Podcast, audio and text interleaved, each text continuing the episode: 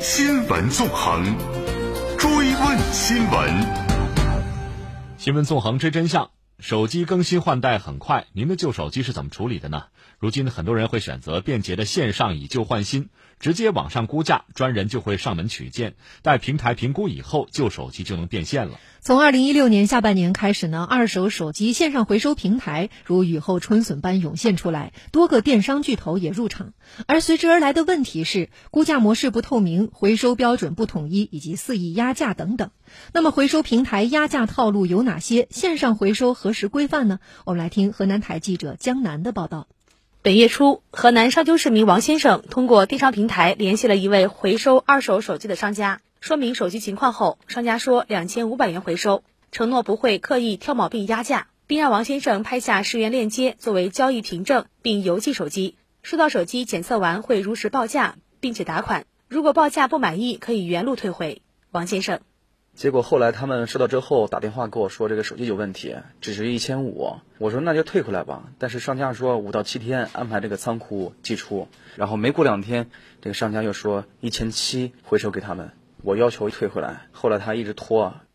几经周折，本月二十号，王先生终于拿回了手机。不过跟他之前寄过去的手机相比，已经拆得不像样了。王先生说，他起初先将手机拿到线下做了检测，屏幕显示等各检测项均正常。但是，当他将手机交由二手平台方进一步质检后不久，却被告知该机存在屏幕老化等严重问题，而且对方给出的价格跟自己心里预期的价位相差太大。那么，二手手机回收评估都会经过哪些程序再定价呢？记者在某电商二手回收平台上看到，用户在回收平台出售手机时，会先进行估价，需要根据手机状况勾选对应的选项获得报价。客服人员告诉记者，收到客户寄回的手机后，平台会通过自行开发的检测软件来对手机检测。我们公司它也是开发了一个检测软件，到了这儿以后呢，我们也是拿数据线往上一连，然后就知道你那个手机大概是什么情况，有没有动过，有没有更换过像头，有没有更换过电池，这些我们都一清二楚了。一开始定价两千元的旧手机，最后却因为各种理由只有八百元，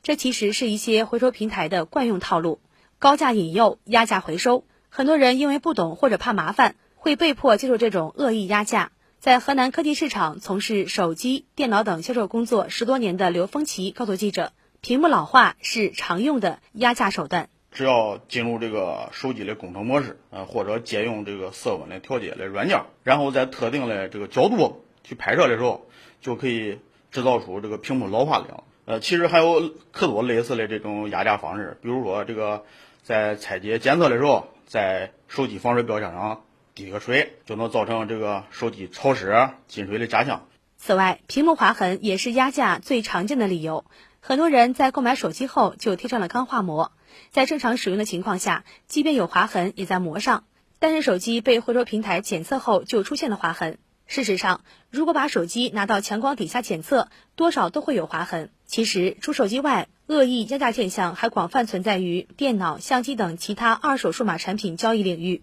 且产品原价值越高，不同平台二手回收价的差异可能越大。河南迎送律师事务所律师陆国强称，线上回收业务需要消费者和回收商隔着屏幕沟通，因此，即使回收商在验机流程、回收定价等方面有不规范之处，消费者也难以察觉，只能吃哑巴亏。他建议消费者在参与二手回收时，要选择信誉好的正规交易平台，同时应注意保留好收据或截图、视频、录音资料，为可能遇到的侵权行为做好一切准备。压价同买家和回收的平台的信用状况是有直接关系的，所以建议大家我们在出售手机的时候呢，一定要先看一下对方的信用程度，来查看一下回收平台它的信用状况。